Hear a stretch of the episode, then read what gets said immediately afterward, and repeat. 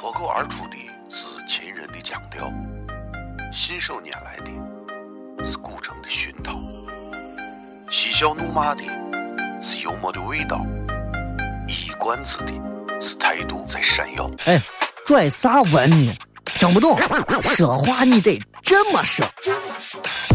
哎哎哎哎哎哎！北京有个郭德纲，张张张张张张张有个叫李波，可西安西安。每晚十九点，全球唯一档陕西方言娱乐脱口秀广播节目，就在 FM 一零四点三。它的名字是《笑声雷雨》。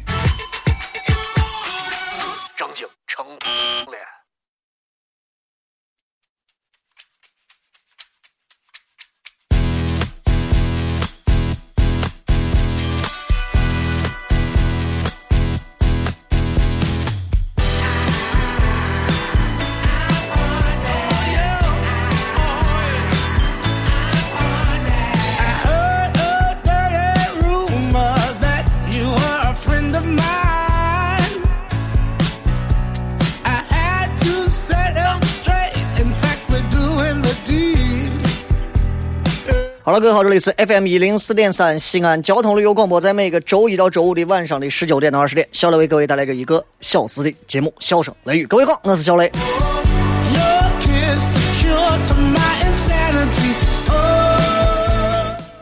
这两天温度确实是高啊，最高的我看我的朋友圈里面有人晒到车内温度四十八度，甚至是更高。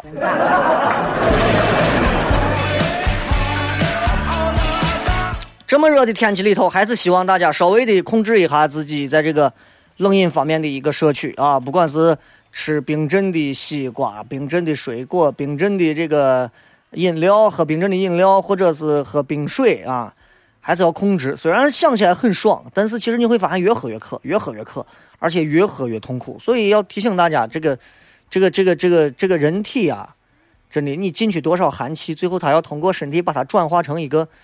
把这个寒气去除掉，其实非常伤身体的。当然，年轻娃无所谓，年轻娃火气大。但是你你你老了，你反正哎，这后你随便。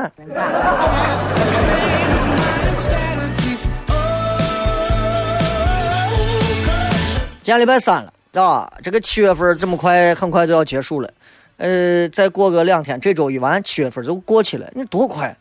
这一年的时间，咱在节目上随便每天聊着，每天骗着，都快过来都七个月都过完了。你想想，你说这可怕不可怕？你说这这这这个样子的话，你说咱，咱，咱离咱咱离对吧？就很多东西就，所以我跟你说，所以我跟你说，人生在世，人家常有一句话，很很多人认为这句话是享乐主义，我认为一点都是，及时行乐。哎，我是怎么看待及时行乐这句话的？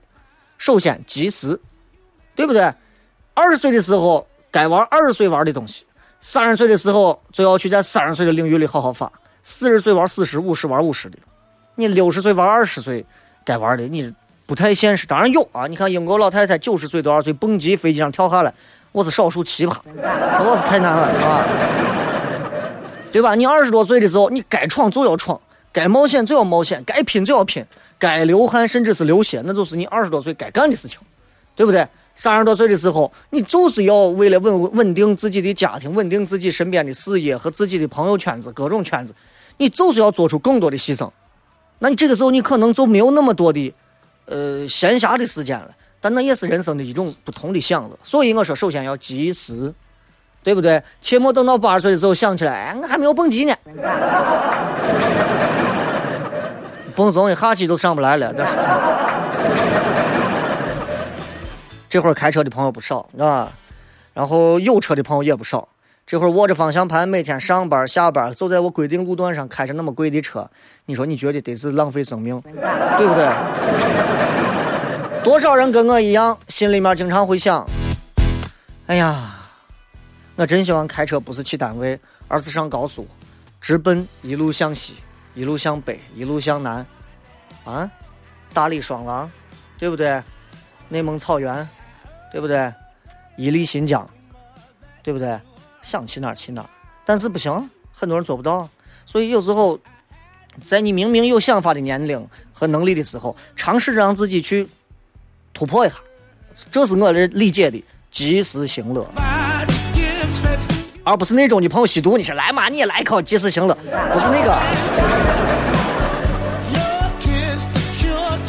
所以，呃，不同的年龄段里头赋予我们每个人的人生任务和目标是不一样的。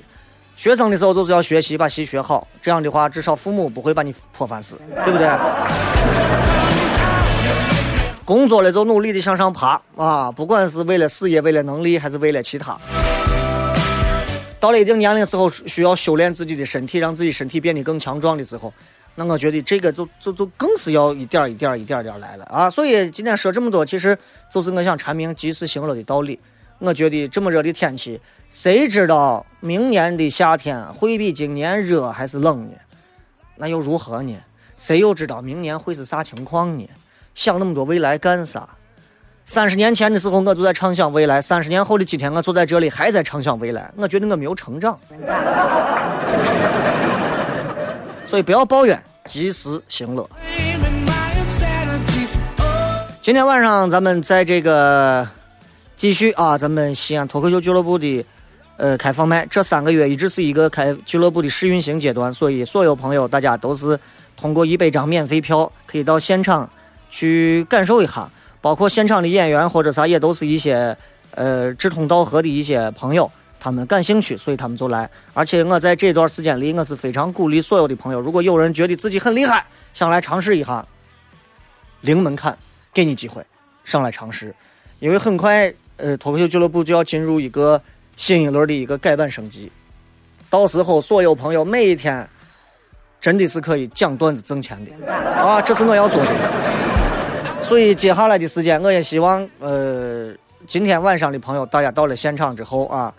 呃，喝点冰镇的饮料也好呀，或者是拿个扇子也好，反正自己凉快一点，大家开开心心的把这一个多小时过完，好吧？今天晚上，嗯，我还是在亮啊，在质不在量，所以希望能够给大家带来一些精彩。同时，根据情况看，我要考虑我会不会也上场给大家骗一会儿，好吧？再一次感谢各位的收听以及参与，虽然笑声雷雨还没有结束啊，但是。你们还是稍微的补充一下水分，马上回来开始正题儿。脱口而出的是秦人的腔调，信手拈来的是古城的熏陶，嬉笑怒骂的是幽默的味道，一冠子的是态度在闪耀。哎，拽啥文呢？听不懂，说话你得这么说。哎哎哎哎哎哎哎！北京有个郭德纲，张张张张张张张有个叫李波，西安西安。每晚十九点，全球唯一档陕西方言娱乐脱口秀广播节目，就在 FM 一零四点三。它的名字是《笑声雷雨》。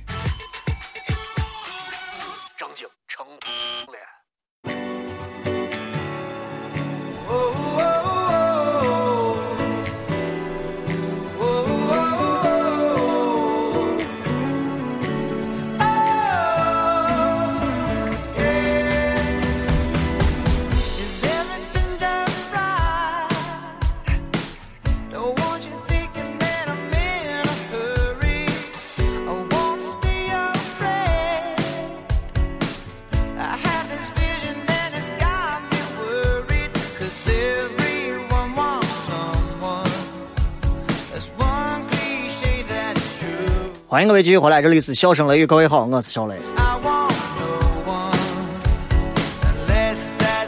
现在有车的是越来越多了。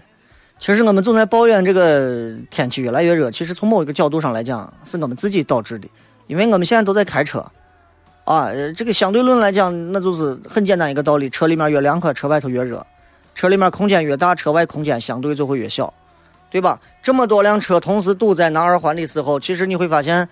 可能二十辆车、三十辆车，空间都可以节约掉，一辆公交车就全部都搞定了。但是我们宁愿堵在那里，我们也不愿意去做那种可以让我们所有人挤在一起的。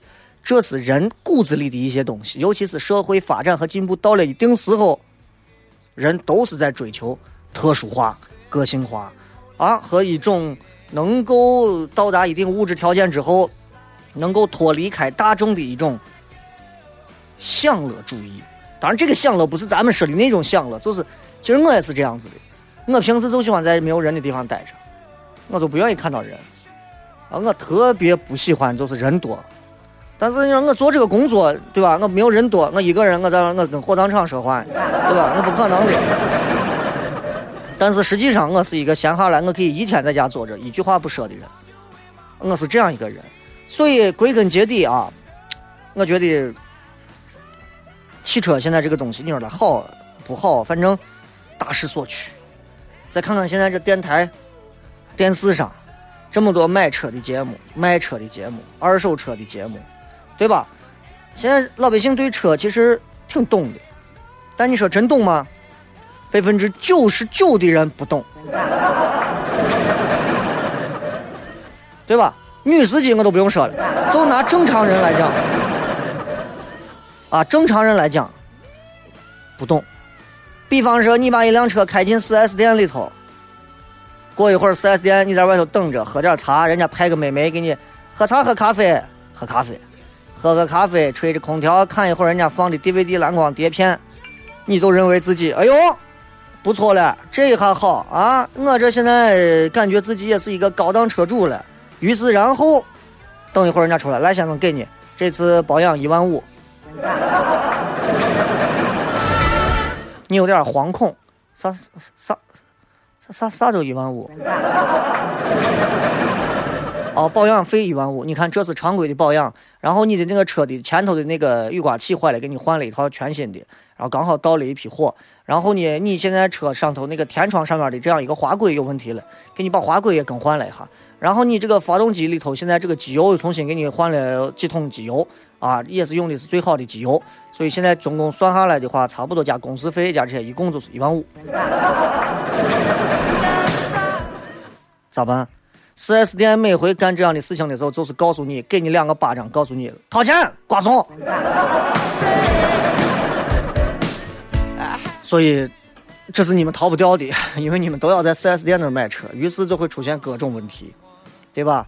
人家说保养成啥样就是啥啥样，他给你用烂松机油你也不会知道，他给你根本没有换你也不会知道，他给你应付你也不会知道，但你必须要受着，这就是目前为止买车的现状，你不承认也不行。你以为你挣的钱每一分每秒都花的很理性，狗屁，每分每秒你都花给一些根本看不见的地方。同样就像花给 4S 店一样，就好像你花给在门口写着一个，我现在，我现在。呃，旅游我是一个驴族，然后我现在丢了，请给我八毛钱买个包子。八毛钱拿走之后，你放心，他绝对不会奔包子店去。所以今天我要跟大家简单的聊一聊，其实现在很多人的这个关于买车的一些问题。我发现我身边现在买车的人越来越多了，包括我自己啊。我现在对车其实已经没有那么大的迷恋了，就是啥车对我而言都不是那么的吸引我。啊以前我还挺喜欢，你像卡宴，我还挺喜欢。现在对我来讲，就车现在对我来讲就是个工具。所以就功能性而言的话，我现在可能能迷恋到我的可能就是保姆车，MPV 啊。但是你也知道，现在卖的这保姆车贵的愣怂，日产车舒适。耗油低，啊，保养也便宜，但是日产车总有一些瓜怂给你用各种非常瓜怂的一种民族情怀，然后来排斥它。排斥啥呢？全西安所有的车里头都有日本的零部件呢，你有啥好排斥的？对不对？就你我猪脑子，你还你还在这反这反我呢？真的，这是非常愚蠢的行为啊！你真的要超过一个民族？你在你自己的本事的领域里头，你超过他？你在这种东西上，我不要他，我不弄那个的，你真的，我这这就是典型的土锤思维，你知道吧？所以我其实考虑买车的话，我可能也会考虑在 MPV 这个车型里头去看一下。但对于我来讲，大多数的人买车可能不一定有我比较理性，甚至很多人会掉入到一些所谓的盲区、盲点或者误区当中。比方说，我一个伙计，他媳妇儿啊，那天给我打电话，小来，你这认识认不认识四 S 店的或者哪儿的？我说我呃认识，能不能帮我问一下现在那个车多少钱或者咋？然后他给我说了一个车，然后他说他要花这个价钱，我说可能有点悬，啊，我说你可以买一个，我说了一个比较国产，然后和一个日资的，他说我不看我国产车烂怂啊，日本车咱瞧不上，啊，咱有情怀，我就喜欢这德系车，我觉得德国人坐车好，德国的车就是好。很多人都是这么说，包括现在开车，你们在听节目，你们也会这么说。但是，这都是一个最大的误区。哪个国家的车好，哪个国家的车不好？有很多人开车的老司机，包括很多出租车司机、专车司机，都会说一句话：“日本车不行，日本车皮儿薄。”你不要跟这种司机再交流了，真的。啊，日本车皮儿薄的很，日本车一一怼就散啊，日本车出点问题就人都死了。你到日本去看一下，日本所有的车车皮都薄，但是日本人从来没有违反过交通规则，明白吧？这就好像在美国，枪支可以是私人可以拥有枪支，但是枪支的这个犯罪率其实虽然有，但是仍然还是在控制范围内的。给你一把枪，那就完了。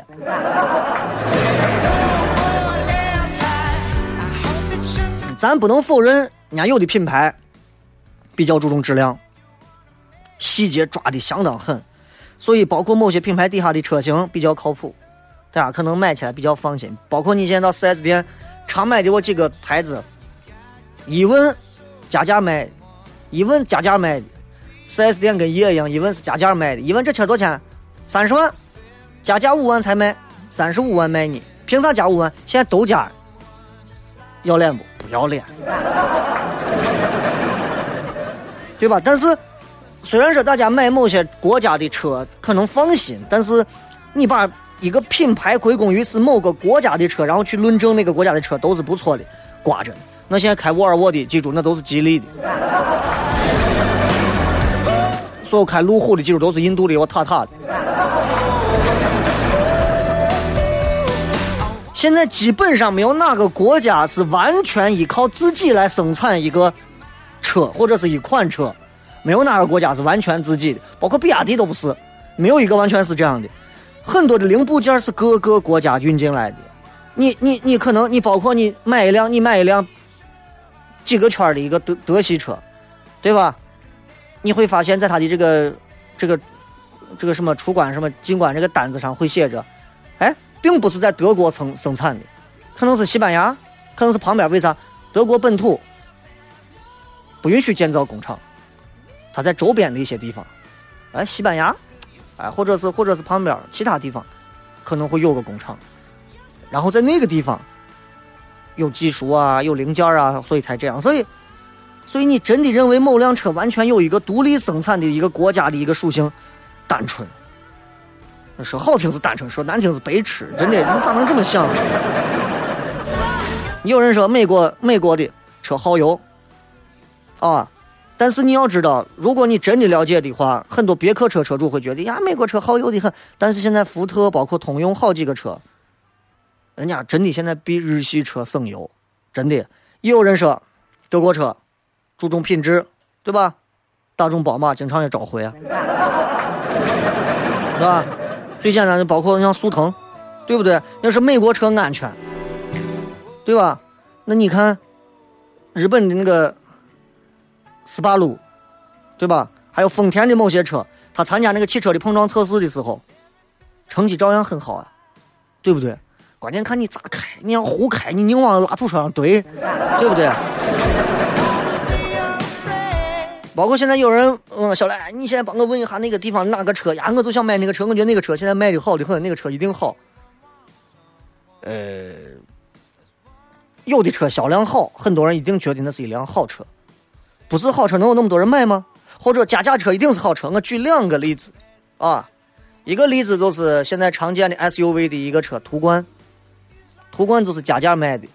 所有能买途观的人，一定都是奔着一个很多人都买这辆车很好，神车，2.0T 的排量能如何如何都买。还有一种就是，还有一个车是，就是我关注比较多的 MPV 车型里头的阿尔法，丰田的阿尔法，一个保姆车，号称第二排座位是这个飞机上的头等舱级别的座位，底下还有腿托可以升起来，确实是很舒服，啊，呃，伙计讲他们当时经销商拿过来这个车之后，他们在给全国各地的这个二级经销商车商送车，每辆车车商拿到以后加价十万就开始卖，原车价现在卖到八十多万，甚至是更贵。啊，当时那李亚鹏、王菲们打电话订车，张国立打电话给他们订车，明星一人一辆那样的阿尔法。哎呦，一听这，那那我觉得那我也得有一辆阿尔法。我我也我也得买一个途观，你知道不？这个想法是我们的定性思维，已经深入定性思维。就像你到某个某宝上网站上买东西。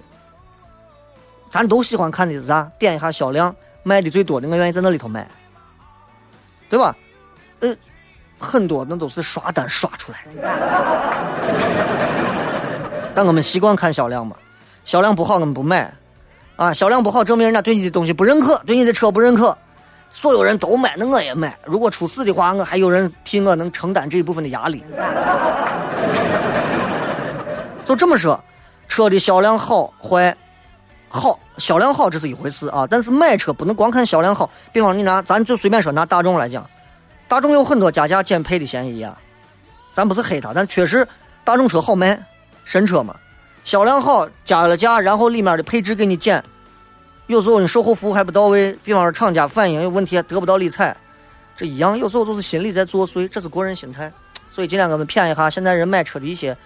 真的是很容易掉进去的一些陷阱误区是啥？今儿先骗这个，休息一下，马上回来。脱口而出的是秦人的腔调，信手拈来的是古城的熏陶，嬉笑怒骂的是幽默的味道，一冠子的是态度在闪耀。哎，拽啥文呢？听不懂，说话你得这么说。哎哎哎哎哎哎！北京有个郭德纲，张张张张张张在有个叫西安西安。每晚十九点，全球唯一档陕西方言娱乐脱口秀广播节目，就在 FM 一零四点三。它的名字是《笑声雷雨》。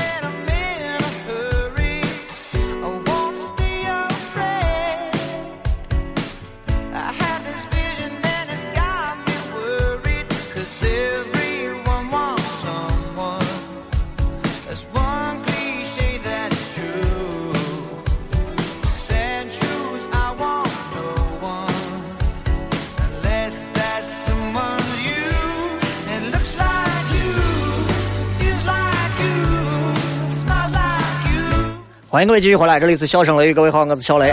今儿跟大家谝的啊，就是关于跟车有关的这个事情。现在很多人买车方面还是有还是有点问题啊，这是我自己认为的，所以在节目当中今天跟大家分享一下。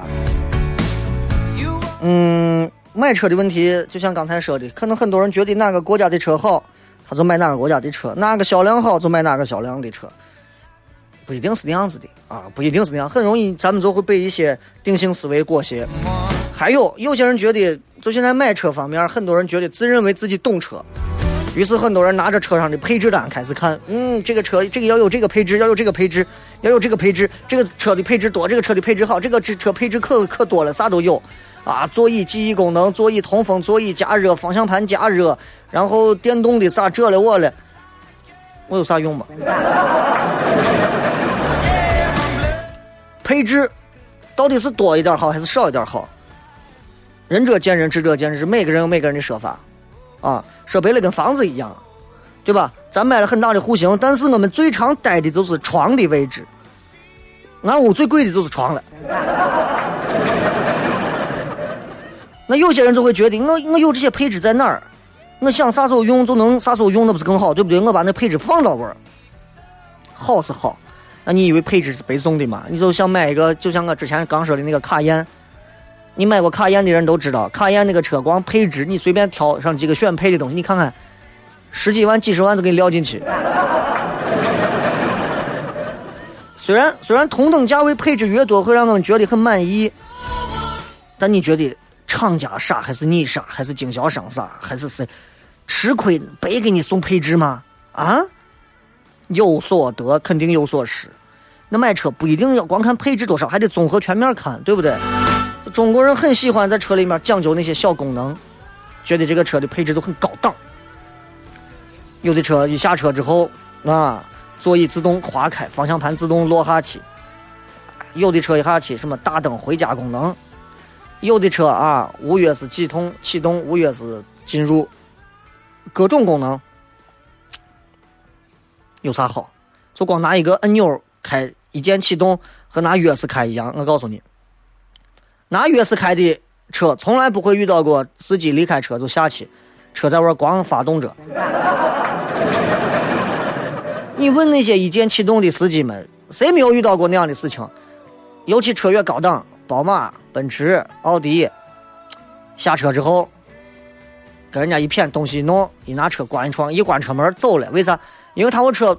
一下车，摁一下钮熄火了，熄完火拿上就走了。车一离开，车钥匙一离开，车多远，车自动就锁了。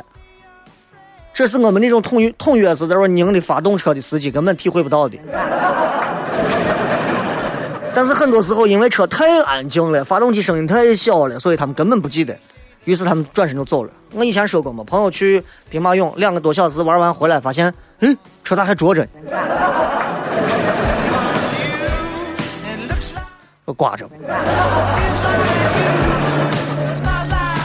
还有一些人啊，这个可能就相对专业一点。你们在汽车节目里听，我不是个专业汽车主持人，但是我也开了有三四年的车了啊。这个呃，以前的车一点五排量啊，也没有 T。我以前是一点五 AT，我想把那个 A 抠了。啊，你到你到各个四 S 店转，你就看你中就国人在里头逛的时候都是，咦，要买就买个带 T 的嘛，不带 T 的要我弄啥？那要带 T 干啥？带 T 的跑着美。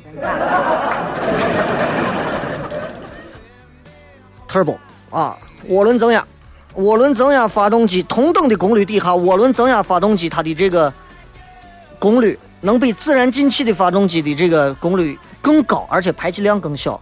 但是你要知道，这在这在很多专业领域，很多讲车的主持人给你们应该都讲过，因为涡轮它有一个迟滞的效应，所以它会增加的，反而它会增加的是油耗。所以你不能片面说涡轮增压省油，涡轮增压到某一个速度的时候，它会非常的带劲儿。但是你就像西安这个交通，对吧？你看东西，你也不是说光看这个车省不省油，那它很多地方增加油耗，你不能不理，对不对？而且就涡轮增压这个发动机来讲，现在能省油，也就是在它怠速的时候。所以，之所以现在因为现在的涡轮增压发动机，因为这个动力的需求啊，它的这个启动转速越来越低。就说实在，现在这个涡轮增压发动机的优势只有它的小排量，排量越小，排量税越低。这都是厂厂家你看不断采用涡轮增压发动机的原因。其实，在比如说维修保养、动力输出舒适度方面。真的不如自然进气发动机好，所以咱都是没见过。哎呀，这 T 加个 T，啊，一一定好。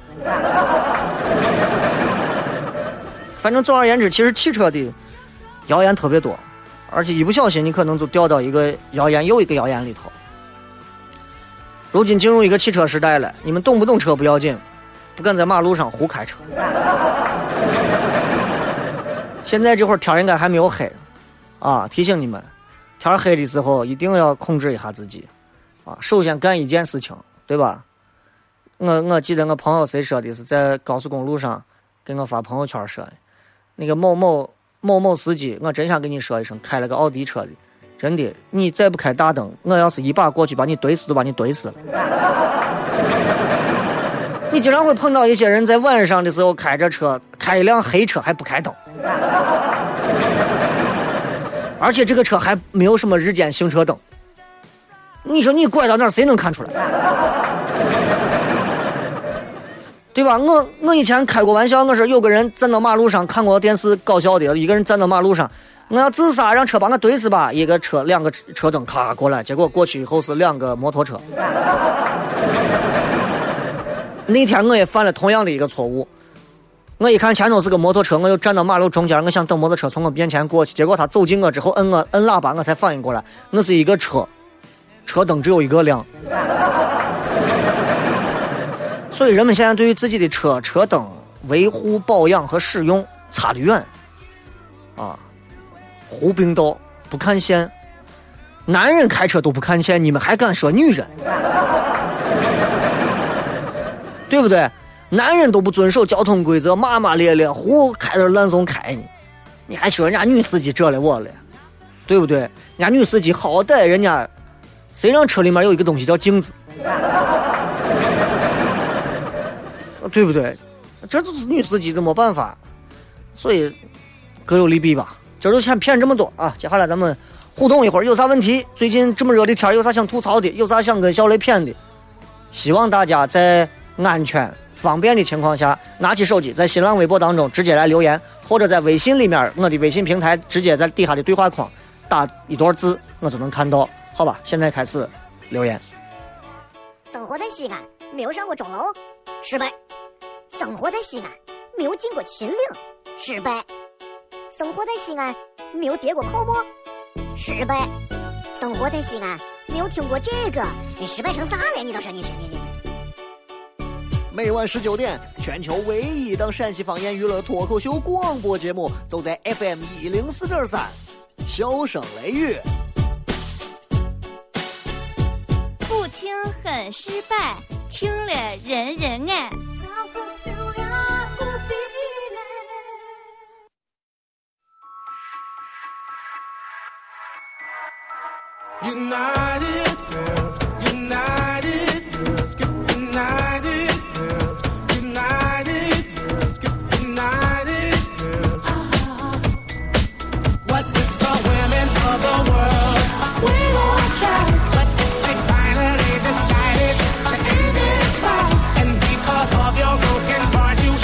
欢迎各位继续回来，这里是笑声雷雨，各位好，我是小雷。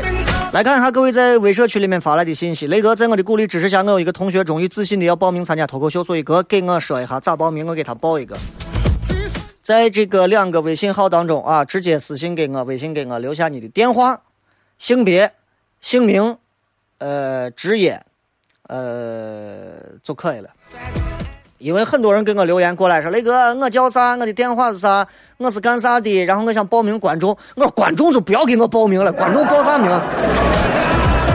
天天说，天天说，这这都受不了了。这，我说了，这段时间近三个月的时间，全部是咱们西安脱口秀俱乐部的一个常规试运行阶段，用开放麦的形式让大家先做一个了解。三个月之后，我们会进入一个全新一轮的升级啊，然后。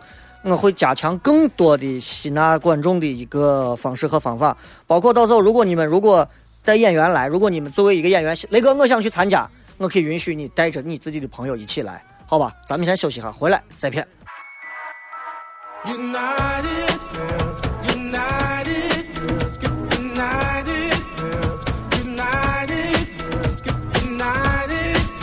继续回来，笑声雷雨。来继续看一下各位在微社区里的留言。呃，这个是在西安硬坚持了几天没有听节目，然后在乌镇一个人听雷哥的节目，爽的很。不过这是一个让人想谈恋爱的节目。你听我的声音会想谈恋爱？我不知道乌镇热不热啊？小小少爷，雷哥，我是个做药品的，压了三十多万的货，现在一天收五百多块，真心赔钱呀。卖啥药？嗯，说一下卖啥药，看看能不能帮帮忙啊！这个七星小鱼怎么样？在笑声雷雨里互动发信息，你已经发了。哎，有人说昨天抢到开放麦的票，今天去不了，有需要的联系。这个时候我有两张票去不了，现在转让需要的话联系我。你能的很，你还能抢到两张。这个谁要雷哥的脱口秀的票？晚上我去不了，晚上有事去不了了。那你去不了的话，如果谁去不了，想要在微社区里面联系这几个人，直接留下你们的电话，你们互相在底下留一个啥号码，然后让他把那个截图的那个电子票发给你就可以了。当然，如果转不出去就算了，无所谓的事情啊。所以我一直强调，如果你去不了，啊，哪怕你不保证明第二天能到，请大家一定要珍惜。毕竟这个东西，如果这是一张二百八的票或者一百八的票，可能你还是会觉得损失一点钱。免费票其实。我就宽心一点给你啊，无所谓，无所谓。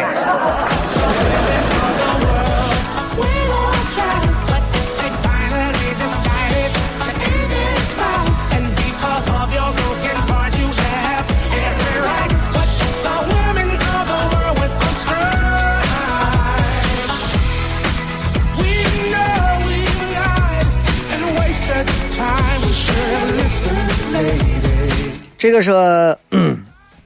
呃，上班在汉中，每天上班听了听雷哥的节目啊，然后感觉很亲切，时间过得也快。本来就是服务行业，自己也乐了，同事们也喜欢听了，都乐了。支持一下雷哥，谢谢。咱们这儿现在各行各业的都有。昨天俺一个做交警的伙计给我发了一整一个小视频，啊，东木头市。今天这会儿可能伙计正听东木头市卖烤面筋的，拿了一个硕大的喇叭正在放这个节目。那要是这样，我替人家打个广告吧，来来瞧一瞧，看一看烤面筋，烤面筋啊，十块钱吃到死。哇！你看咱这个，真的这个接地气的普及程度。我似乎在话筒的这边已经都弥漫出了烤面筋的阵阵的清香，你知道吧？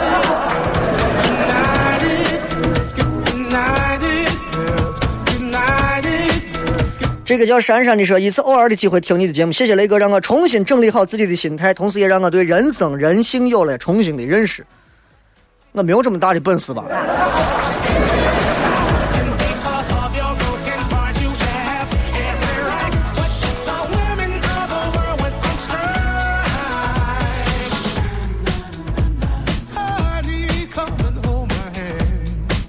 这个说，我想找一个女朋友，给她世上最好的温柔啊！单身的滋味就像一杯苦咖啡，每天晚上回到家，看到那个硕大的席梦思床，感觉有点浪费地方。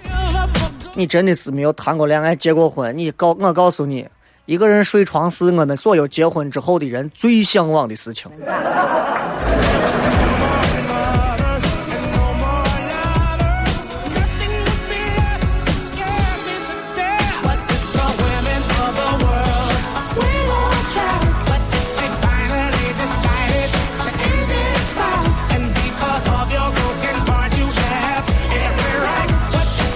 好了，接下来咱们来看一下各位在微信平台以及呃微社微微信平台以及这个微博里面的一些留言啊，来看一看。前天录说了一个我喜欢的那只学霸喜欢听你的节目啊，然后呃我就跑来听了，哈哈哈哈。这没有办法跟他说这个，这不知道咋解释。这个花园说：“哥，好久没有追直播了，今儿有机会留言，感觉好幸福。这就叫小别生，小别科吧，小别生。”失血雷哥。都说男人都爱车，但爱车不一定要买车，买不买车根据实际情况决定。感觉平时出门公共交通就很方便，出远门高铁、飞机也很方便。有车的确方便，但一来存在一定风险，二来也是一笔不小的支出。说到底还是缺钱买不起车，继续骑着我的三 D 车超越在路上的各种豪车吧，哈哈哈。对，但是随着如果你的工作事业到了一定地步高度的时候，你你需要一辆车。有时候你知道很多谈生意的人。故意要买一辆好一点的车，并不是为了自己开，是为了蹭门面。然后中国人嘛。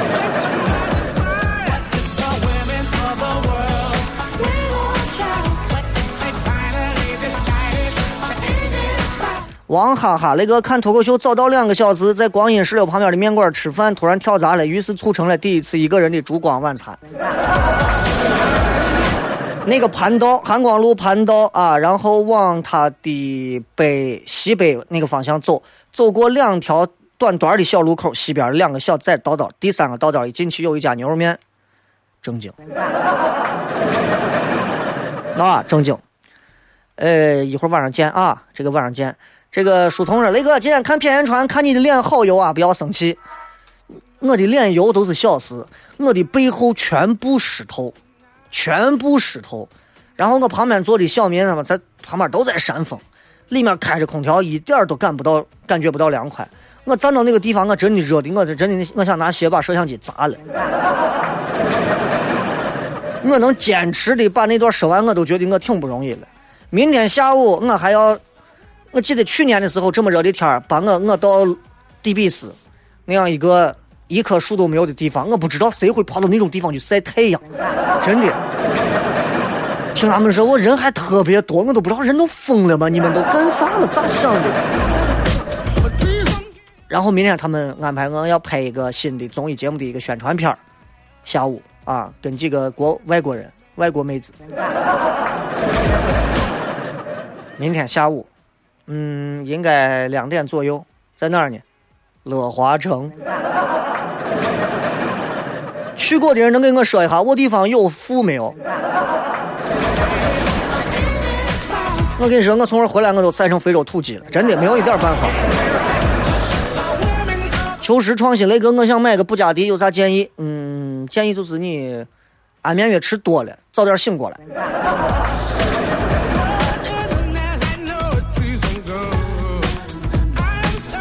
有人问杨凯跟贝贝在中午节目啊，杨凯最近休年假。李小宁，我是河北邯郸的，啊，这边搜不到广播，每天只能蹭隔壁的 WiFi 用网络听节目，好怀好怀念在西安上大学宿舍一块听你广播的那些兄弟。这哥们儿 WiFi 写了一个 wife。所以你只能蹭隔壁的媳妇儿用网络听节目。你是这边的，你姓王吧？蹭隔壁的 WiFi，蹭隔壁的 wife。我在搞笑，雷哥，你说这种天气坐空调车下班的人是怎么样看我这种坐着没有空调的车下班的人？天太热，给个咱讲一个冷笑话凉一下。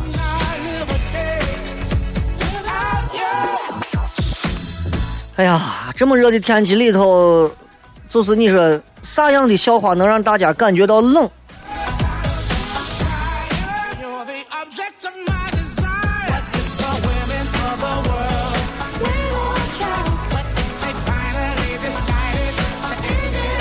哎，我哎呀，这个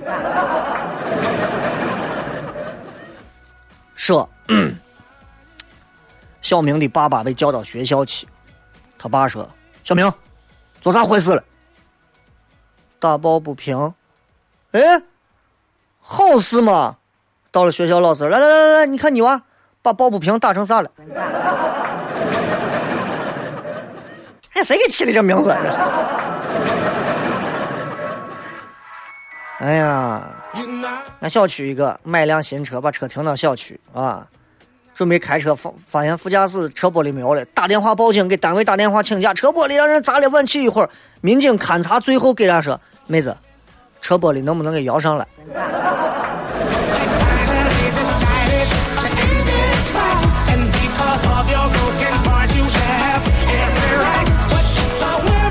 还有人在发要票，要票是靠抢的，要票你发来你的个人资料，你把你的血型发来都没有用啊！只有想要参加。想要尝试脱口秀演员的这些人，你们是来发资料可以的啊。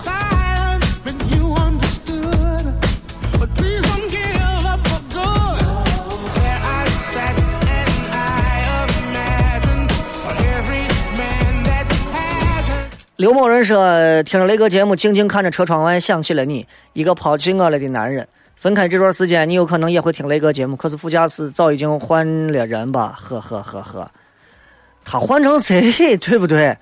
那不牵扯啥嘛，对不？那副驾驶坐谁，其实对一个男人来讲，对我们来讲无所谓的事情啊。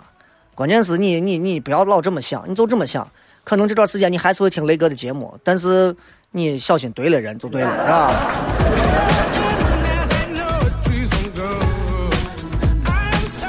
很多人说地址找不到啊，在那个韩光路转盘啊，然后的这个南二环韩光路转盘往东边东南角，东南角这边有一排吃的啊，一排吃的，就是还没有到凯德广场这块有一排吃的，中间有条小道道，过去就是。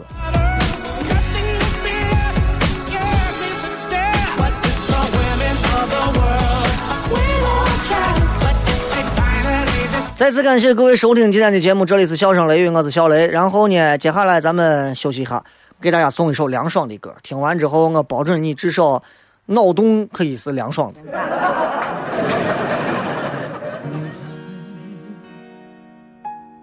还是在等待沉沦苦海，一段情默默灌溉，没有人去。